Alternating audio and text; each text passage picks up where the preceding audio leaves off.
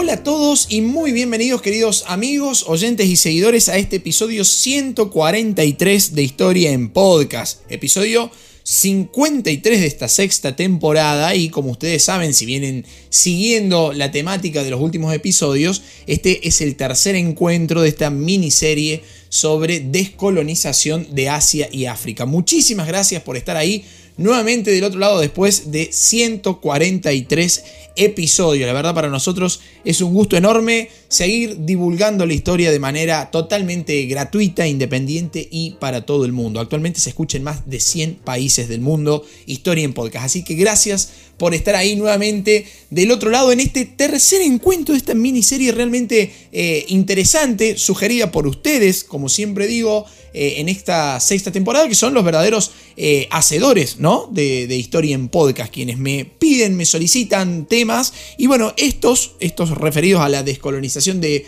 Asia y África son temas solicitados por muchos de ustedes, que, quienes digo, son los verdaderos hacedores de, historia en podcast, pidiendo, solicitando temas, ya sea a través de nuestra página web, como así también a través de nuestro Instagram, Historia en Podcast. Así que gracias por estar ahí y vamos nomás eh, en este episodio en donde, bueno, vale aclarar por las dudas que analizamos ya en los dos anteriores los marcos ideológicos y el contexto histórico en el cual se produjo este proceso de descolonización. Eh, eso fue en, el primer episodio de esta miniserie y después pasamos muy brevemente por la descolonización de Asia y ahora será el turno de África. Así que sin tanto preámbulo, porque en este caso ya sabemos de qué estamos hablando y de dónde venimos. Y si llegaron por casualidad a este episodio, les recomiendo escuchar previamente los dos anteriores para tener un panorama un poquito mayor. Vamos a alargar nomás con la descolonización de África, un proceso de descolonización cuya parte central, debemos decir, se desarrolló entre los años 1957 y 1962 ¿Qué sucedió en esos años? ¿Por qué decimos que la parte central del proceso de descolonización de Asia y África se da entre esos años? Bien, en 1957 fue el año de la independencia de Ghana, eh, uno de los, de los, primeros, digamos, de las primeras fichitas de dominó que se van a mover en ese sentido, y 1962 va a ser la fecha en la que se acordó la independencia de Argelia. Pasaron muchísimas cosas previas y posteriores, pero el, el grueso del proceso de descolonización de África se toma como referencia históricamente estos años que les acabo de decir, ¿no? 1957 y 1962. Aunque eso no significa, insisto, que la descolonización en África haya eh, estado terminada totalmente en 1962. Es más, después de esa fecha aún quedaban muchas colonias en el continente que fue cuna de la, de la humanidad, ¿no? Del lugar en donde se desarrollaron los primeros eh, asentamientos y las primeras especies humanas. Y como ya venimos diciendo desde episodios eh, anteriores, la independencia de las colonias eh, británicas eh, en, en, África fue generalmente eh, poco conflictiva, ¿no? Salvo, por supuesto, aquellos casos en donde las presiones de los colonos europeos resultaron, digo, significativas, como veremos a medida avancemos. Bueno, ¿qué sucede acá? Vamos a iniciar con la descolonización de aquellas colonias, digamos, o aquellos dominios, protectorados, lo que fueran, referidos o vinculados al imperio británico. ¿no? Y ahí, ¿qué, ¿qué, va a pasar en ese trasfondo que ya venimos analizando, sobre todo en el primer episodio de esta miniserie? Resulta que a partir de 1945, todas las posiciones eh, en, la mirada, en el contexto internacional, eh, van a ser favorables a la descolonización. ¿Sí? Y en Gran Bretaña, en, Inglaterra particularmente, el gobierno laborista, eh, bueno, coincidió con, con esta mirada que eh, iba más o menos de la mano con lo que pasaba eh, en, el, contexto internacional, ¿no? Con la, con la toma de conciencia política, sobre todo de estos países afroasiáticos que eh, bueno, estaban pugnando por lograr su independencia, por descolonizarse. Y fueron muchos los factores que contribuyeron en este sentido, como por ejemplo el Congreso Panafricano en Manchester en el año 1945, la previa descolonización de, algunas, eh, de algunos dominios protectorados en Asia y sobre todo el impulso de la conferencia de Bandung, que ya veremos a continuación, no desesperen, ¿no? Estos van a ser algunos de los factores que aceleraron ese camino hacia la constitución de estados independientes en África y sobre todo aquellas, aquella parte de África que va a estar bajo dominio eh, británico, ¿no? Eh, el tema y sobre todo el principal problema que vamos a encontrar en África es que ahí todavía no se habían desarrollado las estructuras de gobiernos con participación de la, de la, población local, de la población nativa, autóctona, tal y como se había desarrollado, por ejemplo, en varias partes de Asia, como vimos en el episodio anterior. ¿no? Asimismo, a pesar de esta singularidad, en generar la independencia de, de los territorios británicos en África, fue, podemos decirlo, podemos denominarlo como una, eh, una evolución gradual, ¿no? En la que participaron los líderes políticos africanos, surgidos entre los años 30 y 40, en su mayoría formados en, universidades británicas, ¿no? Como es, sin duda, ahí uno de los, de los casos más emblemático va a ser el de Nelson Mandela. No nos vamos a meter particularmente en Sudáfrica porque ya lo hemos analizado. ¿sí? Si ustedes están buscando información sobre eh, el apartheid y, el caso sudafricano, tenemos un episodio específico eh, de ese tema. Así que hoy no nos, no nos vamos eh, a meter ahí, ¿no? Pero bueno, como para resaltar estas figuras que bueno, que estos líderes nacionalistas que se fueron formando en, en, todo el continente africano. ¿no? Ahora, mencioné recién que la conferencia de Bandung fue uno eh, de los factores y de los puntos claves que llevaron a la constitución de estados independientes y a la profundización del proceso de descolonización en África. Pero ¿qué fue esa conferencia de Bandung? Bueno, resulta que en plena Guerra Fría, los países del tercer mundo lograron organizar un gran movimiento político alternativo a esos dos bloques enfrentados en, el conflicto en plena Guerra Fría, ¿no? es decir, el comunismo soviético y el capitalismo eh, norteamericano, que, o que al menos tenía a Estados Unidos como máximo referente. Bueno, los países reunidos en esa conferencia de Bandung eh, tenían objetivos claros, como por ejemplo tener voz propia en la, en la política internacional, en las arenas de la política internacional, sin depender de ninguno de los dos grandes bloques. Obviamente, esto no significaba una neutralidad pasiva, sino que hablaba de la capacidad de relación de, estos países con cualquiera de los dos modelos de acuerdo a las circunstancias eh, propias e internas de cada uno de estos estados. ¿no? Y para lograr esos objetivos, esos nuevos estados afroasiáticos precisaban de varias cosas. Por ejemplo, la solidaridad mutua, una solidaridad que fue alcanzada gracias a diversas conferencias internacionales que van a, que van a marcar ¿no? una, una pauta diplomática de estos países del tercer mundo durante varias décadas. ¿no? De hecho, la denominación tercer mundo viene de allí. ¿No? Vamos a encontrar, esto lo vamos a profundizar un poquito más adelante, digo, en este episodio, pero un primer mundo capitalista, un segundo mundo comunista y un tercer mundo que, eh, como decimos en Argentina, pateaba con las dos piernas, ¿no? Ni izquierda ni derecha. El tipo le pegaba con, con las dos al mismo tiempo, como el, mete gol, no sé cómo se llama, el, mete gol en otros países del mundo, eh, futbolín, creo que se llama, no sé, bueno, así, con las dos piernas juntas. Eh, bueno, de hecho, en nuestro país, Argentina, acá, en nuestro país, mejor dicho, se va a llevar eh, a cabo una política similar en este periodo con, el peronismo, ¿no? Con su famosa tercera posición.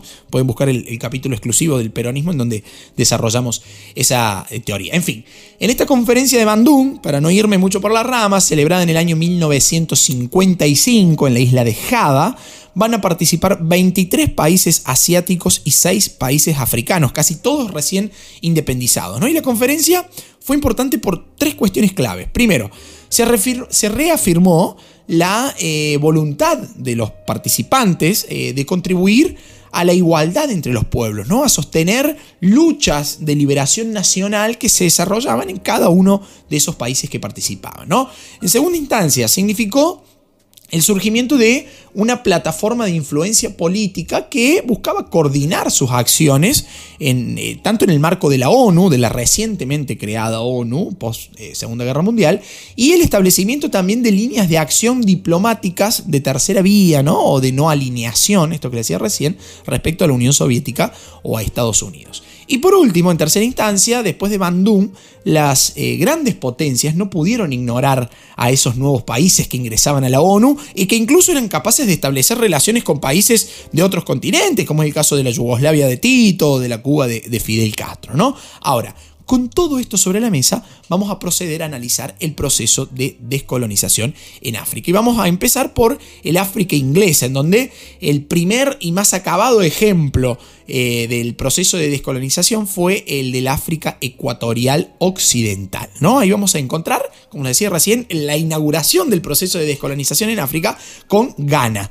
¿no? Ghana, que previamente era conocida como Costa de Oro, ¿sí? que se va a convertir en un Estado independiente en el año 1957 bajo la eh, dirección política de Kwame Nkrumah.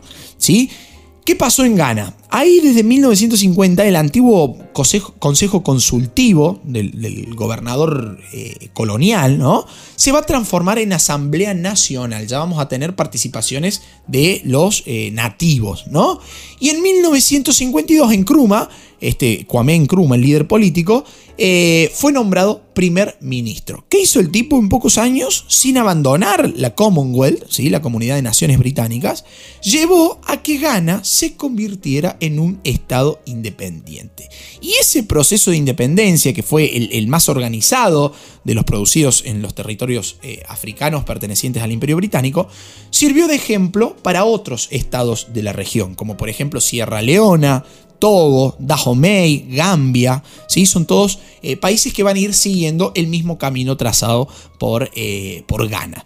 Incluso se aplicó también en otra colonia mucho más conflictiva, como lo era Nigeria, ¿no? donde la diversidad de, de pueblos, la diversidad religiosa, la diversidad económica, cultural, era enorme. Ahí la independencia va a ser acordada recién en 1960, pero va a ser seguida, como muchísimos de los casos, de una cruenta guerra civil, la, conocida como la Guerra de Biafra, entre 1967 y 1970, ¿no? con consecuencias realmente eh, dramáticas ¿no? para la población. Por su parte, en el África Oriental británica, ya nos vamos para el otro lado, el esquema aplicado fue el mismo, aunque van a surgir ahí algunos problemas, ¿no? Dada la coexistencia de la población local con una significativa inmigración de europeos y de indios.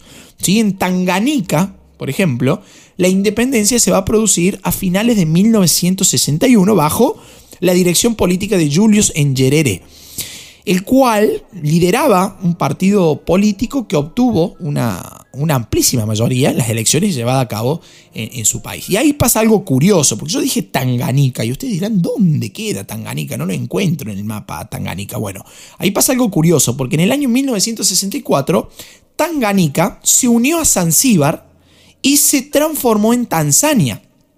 De hecho, el nombre de este nuevo estado, ¿sí? de Tanzania, proviene de la unión de las palabras Tanganica y Zanzíbar.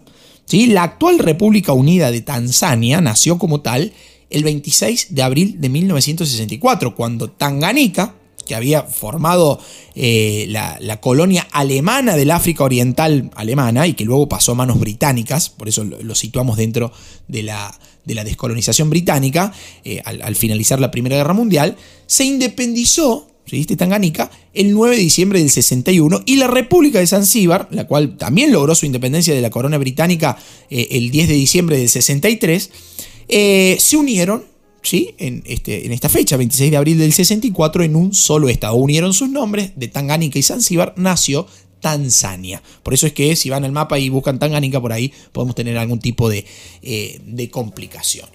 Eh, paso seguido, también encontramos la independencia de Kenia, ¿no? Independencia que fue liderada por Jomo Kenyatta, quien logró evitar en primera instancia los conflictos internos entre eh, los diferentes pueblos de su país y mantener así a Kenia independiente, pero muy ligada y fuertemente vinculada eh, a, a, Occidente, ¿no? En donde este proceso de descolonización enfrentó mayores problemas fue en el África meridional inglesa lugar en donde surgieron conflictos debido a que el contingente de población blanca era mucho más grande y aspiraba a mantener su, hegemonía política y social que había tenido durante todos los años del colonialismo. ¿no? Por ejemplo, en Yasalandia, en Yasalandia, ¿sí? NY Asalandia, por la duda si lo quieren googlear, en Yasalandia, como les decía, y en Rhodesia del Norte, la independencia fue proclamada en 1964 previo triunfo electoral de partidos eh, africanos, ¿no?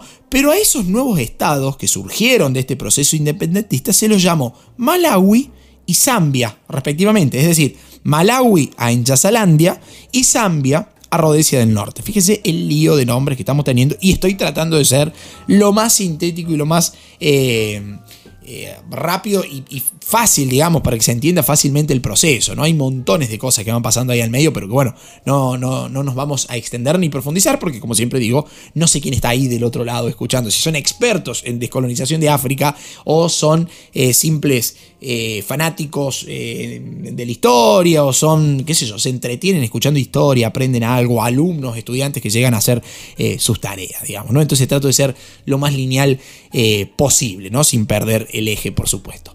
Bueno, les decía entonces, Zambia, Rhodesia del Norte se llamó Zambia y en Yasalandia se llamó Malawi. Sin embargo, Rhodesia del Sur, porque si existe Rhodesia del Norte es porque en algún momento existió Rhodesia del Sur, eh, digo, en Rhodesia del Sur eh, va a triunfar eh, la minoría blanca, a diferencia de lo que había pasado en, los otros dos ejemplos anteriores, ¿no?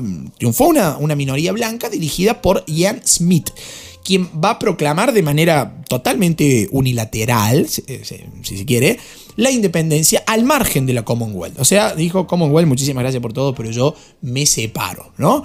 Eh, y recién en 1980, tras una larguísima lucha de, de la población local africana, aglutinada en el Frente Patriótico de Robert Mugabe, sancionó una constitución de carácter multirracial y ahí el país va a tomar finalmente el nombre de Zimbabue. Fíjense ustedes, Rhodesia del Sur se transforma con el paso de los años en Zimbabue. Esto fue eh, por el lado de las colonias inglesas en África, como hemos dicho, ¿no? Ahora será el turno de las colonias belgas, en donde la cuestión fue un toque más complicada, ¿no? Ahí, por ejemplo, encontramos la independencia del Congo. Ahora, ¿Qué sucedía en el Congo, en el famoso Congo belga? Bueno, la administración del Congo por parte de Bélgica era diferente a la desarrollada por otros grandes imperios del momento. ¿no? Resulta que el imperio belga ejercía un papel, algunos manuales dicen un papel casi paternalista, si se quiere, ¿no? sobre la población colonial, prestando, por ejemplo, una especial atención a la enseñanza.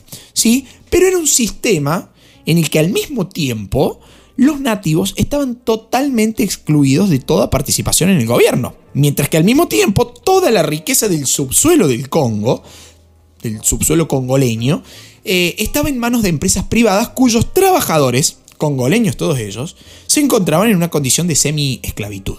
¿No? Entonces, en una situación bastante compleja la que se vivía en, en el Congo belga. Pero después de la Segunda Guerra Mundial, se comenzó a formar una especie de clase media, de comerciantes, de, proletariado urbano, si se quiere, cada vez más cercana al nacionalismo congoleño, ¿sí? que propiciaba justamente la independencia de esa colonia. Y en contrapartida, los belgas mantuvieron, o sea, el gobierno belga y la política belga, la política colonialista belga, mantuvo la rigidez de sus ideas planeando un proceso de descolonización que duraría en promedio 30 años, lo cual hacía sumamente lento eh, toda la, cuestión de independencia en comparación a otros procesos como hemos venido viendo. ¿no? Esto obviamente llevó a una gravísima conflictividad social en el, Congo que se desató a partir de 1959. Y producto de todos estos líos, eh, se va a terminar desembocando en una precipitada proclamación de la independencia en el año 1960. Digo, Em, em, perdón, precipitada, porque recordemos que los belgas habían planeado un proceso de descolonización de 30 años en promedio, digamos, ¿no? Sin embargo, en 1960 nacía un nuevo Estado, la República del Congo, dirigida inicialmente por los líderes nacionalistas locales de ese, de ese momento, que eran Joseph Kasabubu y Patrice Lumumba.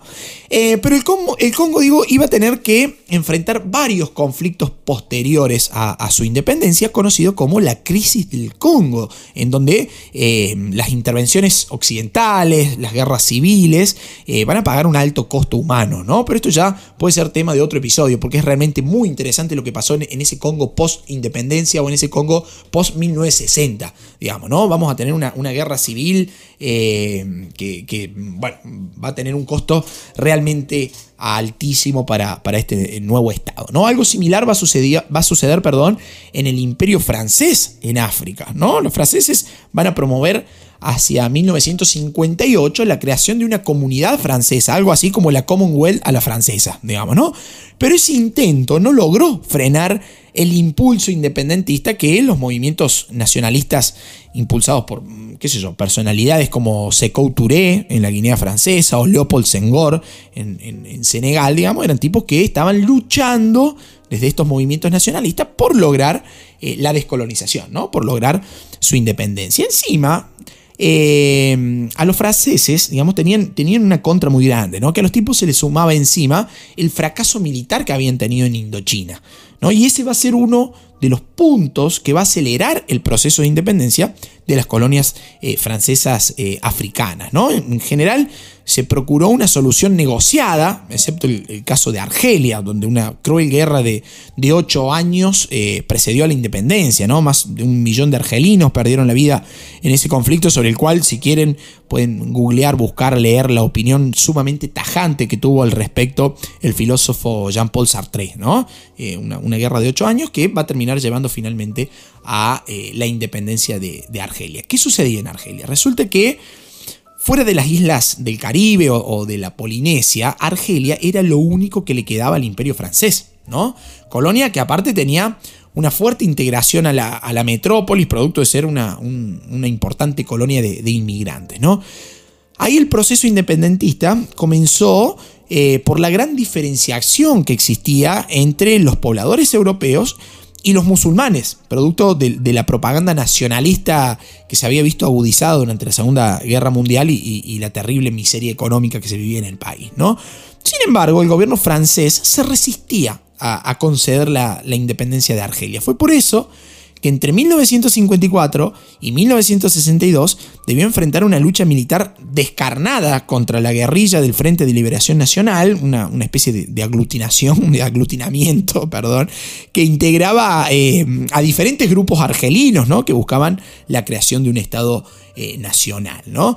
Em, y la independencia, digamos, el proceso de independencia de Argelia fue justamente el fruto de esa larga guerra que icónicamente nunca fue declarada, ¿no? La guerra, esta guerra de ocho años que decía recién en Argelia, fue una guerra que nunca tuvo una declaración oficial pero que su mayor característica fue la extrema crueldad en donde se van a registrar episodios de tortura por parte de, ambos bandos, ¿no? Y que va a marcar justamente eh, este conflicto.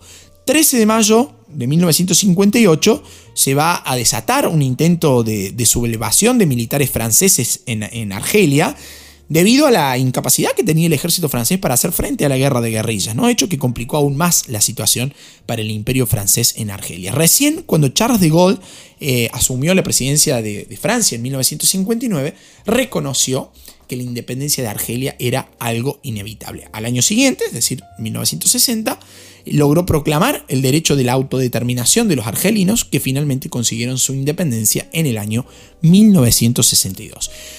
Por último, es el caso del imperio portugués en África, el imperio más antiguo sobre el territorio africano y que paralelamente va a ser el de descolonización más tardía. ¿Por qué fue el de descolonización más tardía? Porque la resistencia del, gobierno del famoso Estado Novo eh, de, Antonio Salazar eh, se resistió vamos a decir, se, desistió, se resistió encarnizadamente ¿no? a, desprenderse de esos territorios coloniales considerados como parte de la esencia misma de Portugal, ¿no? Muy fuerte esto, ¿no? Una, una, dictadura, esta parte del Estado Novo en, Portugal, con Antonio Salazar a la cabeza, decía, no, a ver, no podemos, lo, no podemos permitir la independencia de nuestras colonias en África, porque eso es parte de la esencia misma de Portugal. Portugal había sido el primer imperio europeo en tener eh, y en poner un pie mm, de manera colonial, si se quiere, eh, en África. ¿no? En la África portuguesa, los movimientos emancipatorios nacionalistas van a comenzar eh, recién en los años 50. Ahí encontramos, por ejemplo, el Partido Africano para la Independencia de Guinea y de Cabo Verde, dirigido por Amílcar Cabral. Eh, el Frente para la Liberación de Mozambique, el Movimiento para la Liberación de Angola, ¿no? los partidos más significativos en pro de lograr la descolonización y la independencia eh, de, Portugal. La estrategia por parte de estas organizaciones había sido la guerra de guerrillas ¿no? Esto llevó a que Portugal se viera abocado desde 1961 a un conflicto que no podía ganar, que eh, lo tenía realmente muy empinado, muy cuesta arriba, muy difícil, y que además era condenado por los organismos internacionales. Ya no se veía con buenos ojos estas intervenciones y la posesión de colonias, como venimos diciendo y repitiendo a lo largo de estos tres episodios. ¿no?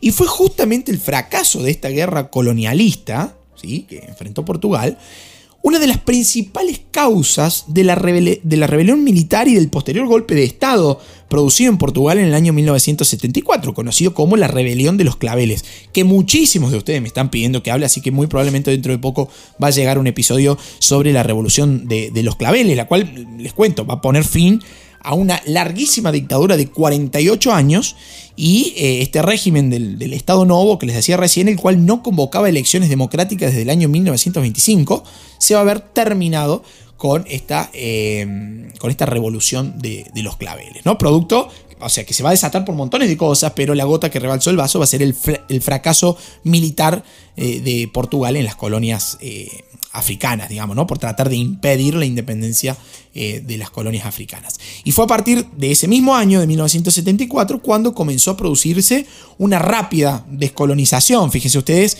que ahí nomás se constituyó la República de Guinea-Bissau, eh, al año siguiente, en 1975, la independencia de Cabo Verde, de la República de Mozambique, y un año más tarde, eh, tras una cruenta guerra civil, también se logró la independencia de Angola. ¿No? Ahora, ¿qué sucedió con esos nuevos países recién descolonizados? ¿Cómo enfrentaron la vida y el mundo y sobre todo el contexto internacional de Guerra Fría una vez lograda su independencia? Esto lo hemos planteado también, por ejemplo, cuando hablamos eh, de, Sudáfrica, ¿no? del apartheid y todo lo que siguió eh, con, figuras como Nelson Mandela eh, a la cabeza, ¿no? Como, está bien, logramos la independencia, muy romántica, uno lee un libro de historia y dice, ay, pobre esta gente, mira qué bueno, logró su independencia. Bueno, logramos la independencia y ¿qué viene después? ¿Cuál es el panorama posterior eh, para estos estados recientemente descolonizados, independizados? Bueno, esos nuevos estados debieron enfrentarse a nuevos y gravísimos problemas, tanto económicos como políticos y así también sociales, culturales, limítrofes y un amplísimo etcétera que vamos a tratar de, mencionar acá en, en, este episodio. ¿no? Muchos de esos problemas fueron herencia del proceso de, descolonización propio, digamos, que, vivieron y de las dificultades para integrarse al sistema eh, económico internacional, por ejemplo. Pero al mismo tiempo van a tener serios problemas para conseguir la estabilidad social y política interna. A ver, la primera limitación que encontraron estos nuevos estados para su total eh, desarrollo fue la situación de empobrecimiento económico con el cual iniciaron su camino como naciones independientes. O sea, volver a empezar después de, años de economía colonialista y de tantos años de dominio no era fácil. Se encontraban con una situación de empobrecimiento generalmente caracterizada por, por, niveles de renta muy bajos, por un extremo predominio del sector primario, por escasez de infraestructura en, comunicaciones, por dependencia comercial y tecnológica de los países occidentales y por un crecimiento económico muy, muy bajo. Y a esto le sumamos que a nivel social, el principal problema fue la insuficiencia de estructuras eh, sanitarias, de estructuras educativas que iban a impedir el desarrollo futuro ¿no? de, esa población local y que provocaba que el nivel sanitario y de bienestar fuera realmente eh, muy bajo a niveles generales. ¿no? Y esto es un, factor que, predomina eh, hasta el día de hoy. Y el tercer factor fue la inestabilidad política. A ver, la aplicación del comunismo en la mayoría de estos países independizados llevó a situaciones de inestabilidad política casi crónica. ¿No? llegando incluso a que muchos, eh, en, muchos de estos nuevos estados se instauraran feroces dictaduras militares, muchas de las cuales existen hasta el día de hoy. ¿no? La capacidad de, de, alternancia política está anulada, la capacidad de opinión política está eh, anulada, algo que el comunismo sabe, practica y lo hace eh, verdaderamente sin, sin resquemores. ¿no?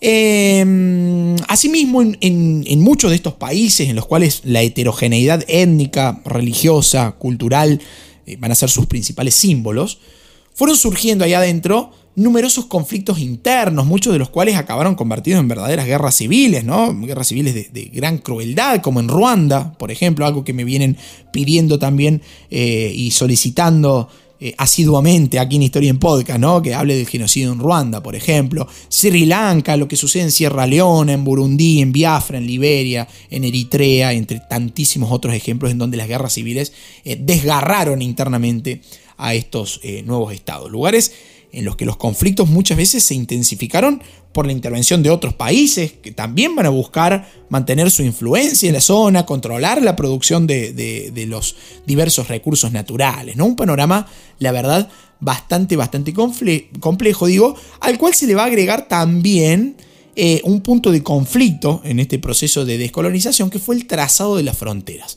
Esos trazados de fronteras se hicieron generalmente pensando más en los intereses de las metrópolis que en los intereses de los nuevos países. Por eso zonas eh, culturalmente homogéneas van a quedar en algunos casos partidas en diferentes estados, de lo cual van a surgir nuevos conflictos. En este caso encontramos eh, ejemplos como India-Pakistán, que ya hemos mencionado en el episodio anterior, Argelia y Marruecos.